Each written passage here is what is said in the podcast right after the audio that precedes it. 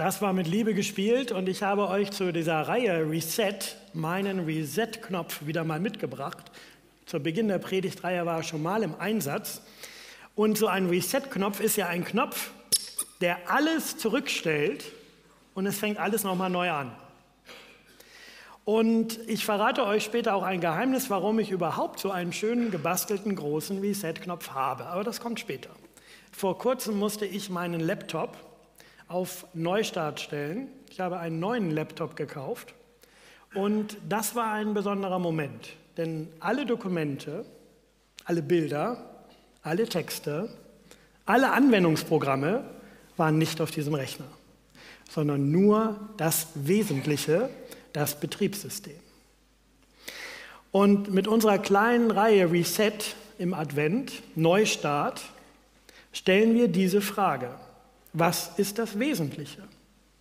Was ist quasi das Betriebssystem? Was ist das, worauf es ankommt? Und erst später kommen noch viele andere, vielleicht auch gute Dinge dazu. Als Gemeinde haben wir uns auch überlegt, was ist das Wesentliche für uns als Gemeinde? Wir haben ein Leitbild miteinander entwickelt und wer durchs Foyer kommt, sieht sechs große Fahnen, durch die er hindurchgeht. Und wer heute hier in diesen Raum gekommen ist, hat die auch schon gesehen. Sechs Dinge, die uns wesentlich erscheinen. Gott lieben, zu Hause finden, Begabung entfalten, Vielfalt umarmen, Kinder und Jugendliche anfeuern und Hannover dienen. Und das Wichtigste und Erste ist Gott lieben. Jesus selber nennt das das Wichtigste. Jesus sagt, das ist das wichtigste Gebot, Gott zu lieben, den Nächsten wie dich selbst. Darauf kommt es an. Es ist das Betriebssystem des Glaubens.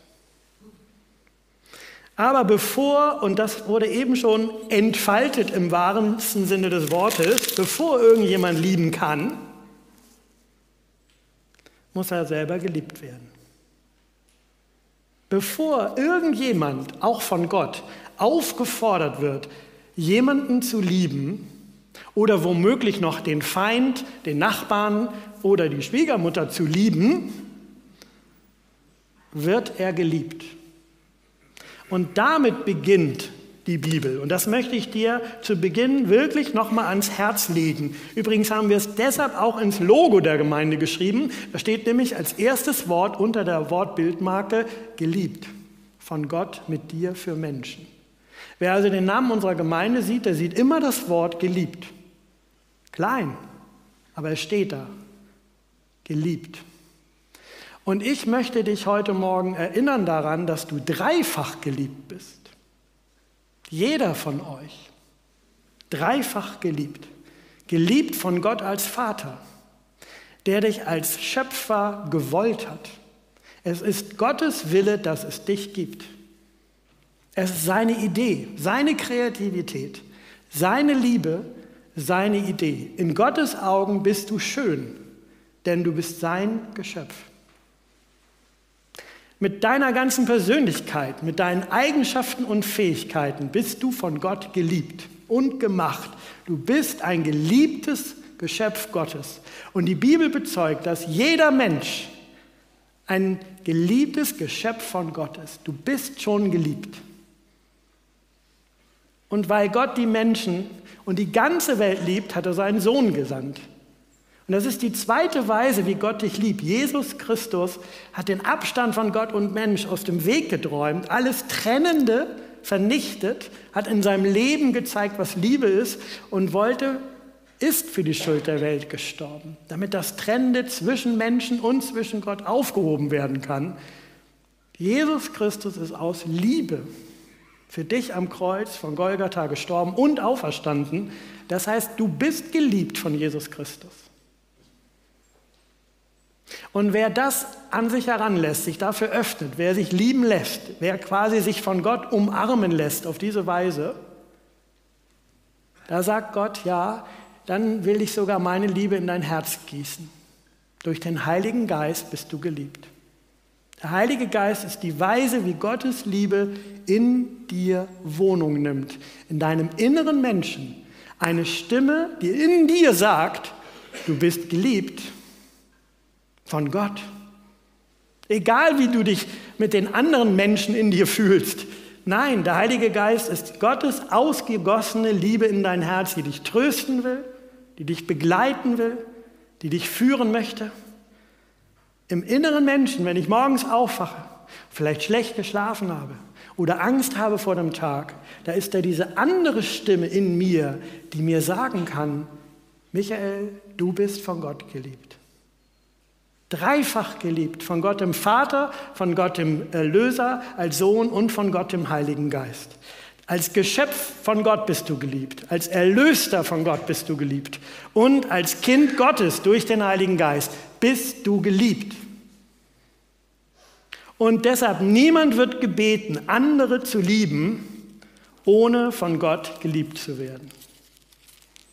Niemand von uns wird aufgefordert, für andere da zu sein, anderen zu dienen, seine Zeit zu teilen, sein Geld zu geben, irgendetwas zu tun, was dem anderen gut tut, ohne dass Gott vorher dieses Herz, vielleicht sogar ein angerissenes Herz, entfaltet und anfängt zu lieben.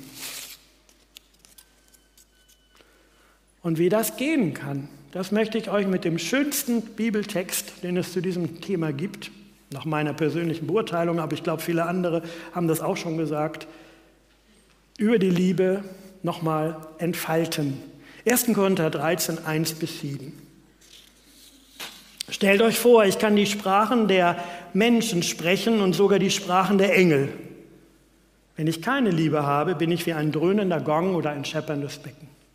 Stellt euch vor, ich kann reden wie ein Prophet, kenne alle Geheimnisse und habe jede Erkenntnis oder sogar, ich besitze den stärksten Glauben, sodass ich sogar Berge versetzen kann. Wenn ich keine Liebe habe, bin ich nichts. Stellt euch vor, ich verteile meinen gesamten Besitz oder ich bin sogar bereit, mich bei lebendigem Leib verbrennen zu lassen. Wenn ich keine Liebe habe, nützt mir das gar nichts. Die Liebe ist geduldig. Gütig ist sie, die Liebe. Die Liebe eifert nicht, Sie prahlt nicht und spielt sich nicht auf. Sie ist nicht unverschämt. Sie sucht nicht den eigenen Vorteil. Sie ist nicht reizbar. Sie trägt das Böse nicht nach. Sie freut sich nicht, wenn ein Unrecht geschieht. Sie freut sich aber, wenn die Wahrheit siegt. Sie erträgt alles. Sie glaubt alles. Sie hofft alles. Sie hält allem stand. Die Liebe hört niemals auf. Was bleibt sind Glaube, Hoffnung, Liebe. Diese drei. Doch am größten von ihnen ist die Liebe. Paulus wird hier ganz persönlich. Und ich glaube, das tut er mit Absicht. Er benutzt nicht nur rhetorisch, sondern, glaube ich, ernst gemeint das Wort Ich. Er fängt an in dem Text, wenn ich die Sprachen sprechen könnte, wenn ich Erkenntnis hätte. Er erhebt also nicht den Zeigefinger gegenüber der Gemeinde in Korinth und sagt, wenn ihr denkt, dass ihr in Zungen reden könnt und wenn ihr denkt, ihr werdet besonders freigebig oder wenn ihr prophetisch redet, aber ihr habt die Liebe nicht, dann nützt euch. Nein, er sagt ich. Und ich glaube, das tut er absichtlich. Denn er lädt seine Leser mit diesem Text am Anfang ein und letztlich auch uns heute, sich selbst zu prüfen. Die Korinther, die strebten nach Spitzenleistung im geistlichen Bereich.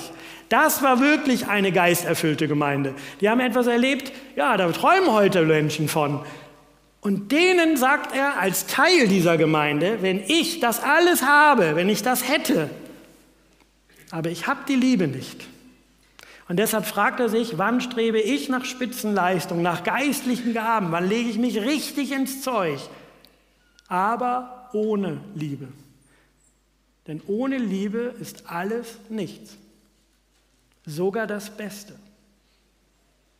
Die Korinther strebten nach geistlichen Gaben, nach Zungenrede, nach Prophetie, nach Erkenntnis, nach Glauben, nach Freigebigkeit, sogar nach der Bereitschaft zum Martyrium. Und alle diese Gaben schätzt Paulus. Er entfaltet sie auch im Kapitel vorher, Kapitel 12 und danach Kapitel 14. Er macht diese Charismen nicht verächtlich. Aber er richtet sich an die Charismatiker, das heißt an die Gabenträger, die, die diese Charismen empfangen haben und ausüben und sagt sich selbst, wo mir die Liebe fehlt, fehlt bei meiner Gabe, bei der Ausübung das Wesentliche. Und jetzt komme ich zurück zu meinem Reset-Knopf. Dieser Reset-Knopf wurde mir geschenkt nach einem Theaterstück in Elstal. Es war dort Usus, dass einmal im Jahr die Studenten die Dozenten karikiert haben und Theaterstücke gemacht haben mit Requisiten, um uns auf Korn zu nehmen. Und da haben sie diesen Reset-Knopf verwendet. Und da steht auch was drauf. Da steht nämlich drauf Mitch Mute. Mute, das ist Englisch und bedeutet, dass man bei einem Gerät den Ton ausstellt auf lautlos. Und Mitch, tja, das war mein damaliger Spitzname, Michael. Also ich hatte offenbar, so habe ich das verstanden, die Angewohnheit, manchmal zu viel oder zu lange zu reden. Und die haben sich gewünscht, dass man einfach mal lautlos stellen kann. Tja, warum, weiß ich auch nicht, aber ich habe ja unglaublich dazu gelernt. Vielleicht. Warum erwähne ich dieses Beispiel? Weil Paulus das auch sagt. Er sagt, wenn ich mit menschlicher Sprache reden könnte, damit meint er ja rhetorische Künste erstmal. Und die waren in Griechenland unglaublich beliebt. Aber ich mache das ohne Liebe, dann bleibt das Worte wie Schall, die leer bleiben.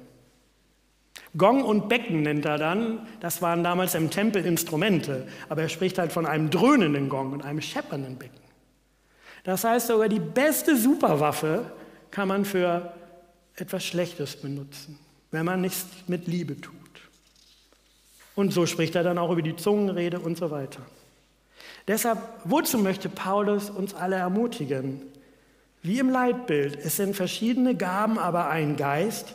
Paulus fordert dazu auf, das, was du tust, mit Liebe zu tun. Und zu reflektieren und zu fragen, wo bei meinem Einsatz für andere, auch von geistlichen Begabungen und ganz normal praktischen Begabungen, in meiner Hingabe, beim Schenken, wo brauche ich Liebe? Und ich möchte euch ein aktuelles Beispiel dazu sagen, das mich beeindruckt hat.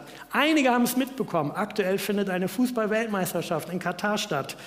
Und die deutsche Mannschaft ist nach dem dritten Spiel in der Vorrunde aus dem Turnier ausgeschieden. Und Thomas Müller, der schon 121 Länderspiele für Deutschland gemacht hat, wurde nach der Niederlage gefragt, wie er seine persönliche Zukunft sieht. Und da hat er Folgendes gesagt, an die Fans gerichtet. Es war mir ein Genuss, liebe Leute. Vielen Dank. Wir haben unglaubliche Momente miteinander gehabt. Ich habe in jedem Spiel versucht, mein Herz auf dem Platz zu lassen, einen Einsatz geliefert. Manchmal gab es einen neuen Trend durch meine Aktion. Manchmal hatten die Zuschauer Schmerzen im Gesicht weil Aktionen nicht gelungen sind. Ich habe es mit Liebe getan. Da könnt ihr euch sicher sein. Und alles Weitere muss ich erst mal sehen. Mich hat das beeindruckt. Dieser Satz, ich habe es mit Liebe getan. Das war quasi seine kleine Abschiedsrede aus der Nationalmannschaft. In dem Moment der größten Niederlage, der sportlichen Schande, auch noch in Katar. Ich weiß, die meisten haben es gar nicht gesehen von euch, weil ihr das alle ähm, boykottiert. Bei dem Moment, wo er hätte sagen können, ja, aber ich bin ja Weltmeister geworden 2014.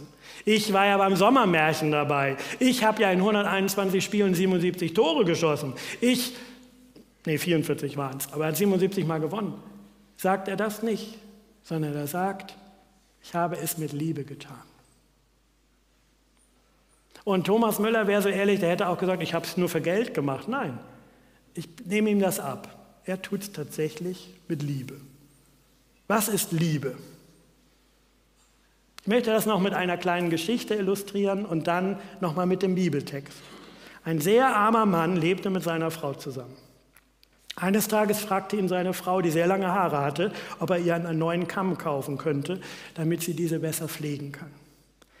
Es tat dem Mann sehr leid, aber er sagte nein. Er erklärte, dass er nicht mal genug Geld hat, um seine kaputte Uhr reparieren zu lassen. Danach hat sie ihn nie nochmal gefragt. Als der Mann zur Arbeit ging, kam er an einem Uhrengeschäft vorbei. Er ging hinein, verkaufte seine Uhr für einen niedrigen Preis und kaufte dafür einen Kamm für seine Frau. Abends kam er nach Hause und wollte seine Frau mit dem Kamm überraschen, aber es war sehr überrascht, dass seine Frau mit kurzen Haaren gegenüberstand. Sie hatte ihre Haare verkauft und hielt eine neue Uhr in der Hand. Es flossen bei beiden die Tränen. Nicht, weil ihr Handeln so sinnlos war, sondern für die gegenseitige Liebe, die sie sich bewiesen haben. Liebe meint in ihrer schönsten Form die Ausrichtung auf den anderen. Liebe meint tatsächlich den anderen. Liebe meint Zuwendung, Selbstlosigkeit. Deswegen ist Liebe etwas Göttliches, weil wir naturgemäß uns selber meinen. Liebe wünscht dem anderen Gutes. Paulus beschreibt das Wesen der Liebe. Und er schreibt es, indem er jetzt Eigenschaften aufzählt und Verhaltensweisen. Und er will damit erklären, was meint Paulus, wenn er von Liebe spricht. Und in der Mitte des Textes stehen Worte, was die Liebe nicht tut. Denn Liebe wendet sich auch von bestimmten Verhaltensweisen ab. Deswegen, was tut die Liebe nicht? Die Liebe ereifert sich nicht, sie prahlt nicht, sie spielt sich nicht auf, sie ist nicht unverschämt, Sie sucht nicht den eigenen Vorteil. Sie ist nicht reizbar. Sie trägt das Böse nicht nach. Sie freut sich nicht, wenn Unrecht geschieht. Paulus sah in Korinth unter seinen Mitchristen und bei sich selbst, auch in der Gemeinde, die Gefahr, dass Menschen auf Kosten anderer ihre Gaben herausstellen, dass Einzelne überheblich wurden, sich für begabter, geistlicher hielten oder fühlten. Und er sah Probleme darin, dass Menschen gierig nach ihrem eigenen Vorteil sind und deswegen rücksichtslos agieren. Wenn er sagt, die Liebe ist nicht reizbar, könnte man auch sagen, die Liebe lässt sich nicht erbittern. Durch Zorn, durch Reizbarkeit, Verbitterung vergiftet man das eigene Herz. Paulus sieht Schwierigkeiten, wenn ich die Defizite anderer, das Böse, das sie getan haben, ihnen nachtrage, nachtrage und immer wieder nachtrage. Und wenn ich diese Worte höre und lese, wenn ich sie reflektiere, ich weiß nicht, wenn du sie hörst und liest, wie weit entfernt bist du von diesen Nichtverhaltensweisen? Ich denke dann, natürlich bin ich in einigen Momenten in meinem Leben in verschiedenen Rollen als Ehemann, als Vater, als Student, als Dozent, als Pastor, als Nachbar, als Mensch weit davon entfernt gewesen, so nicht zu handeln. Und da hilft dann wieder dieser Reset-Knopf. Denn wie gehe ich damit um? Wie geht Paulus damit um, wenn er sagt, ja, so verhält die Liebe sich nicht? Und genau das passt, passiert. Wie gehe ich damit um, wenn ich mit Menschen in einer Gemeinde zusammen bin, die womöglich noch einen Fisch auf dem Auto haben und bei mir in der Reihe sitzen und sich trotzdem so verhalten, wie die Liebe sich nicht verhält? Weil wir noch nicht vergöttlicht sind, weil wir noch nicht Jesus so ähnlich sind. Da hilft dieser Reset-Knopf, erstmal zu wissen, ich bin trotzdem dreifach geliebt. Weil diese dreifache Liebe des Vaters, des Sohnes und des Heiligen Geistes ist nicht abhängig davon, dass ich mich falsch verhalte als geliebtes Kind Gottes. Und es ist vielleicht sogar gerade der Heilige Geist, der mich immer sensibler dafür macht, zu merken, wenn mir Liebe fehlt.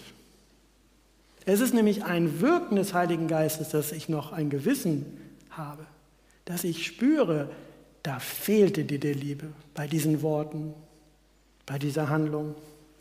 Deshalb Paulus stellt diese kleine Liste auch wie ein Spiegel vor Augen, in dem man sich selber reflektiert und orientiert. Deshalb sagte ich, die Liebe sagt auch zu Dingen Nein. Das heißt, aus Liebe die Kraft aufzuwenden, zu sagen, okay, das nächste Mal tue ich das nicht.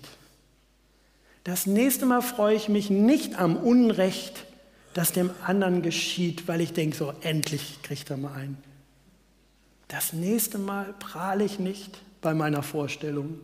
Das nächste Mal lasse ich mich nicht erbittern. Das nächste Mal bin ich nicht unverschämt. Das nächste Mal trage ich das Böse nicht nach sondern ich möchte Liebe üben, weil Gott mich dreifach liebt. Muss man mindestens dreimal, nein, man muss viel öfter üben.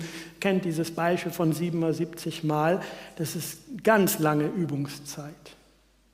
Deshalb, was sollen wir üben? Da stellt Paulus das positive Wortbild davor. Wie ist die Liebe? Vers 4. Die Liebe ist geduldig, gütig ist sie, die Liebe.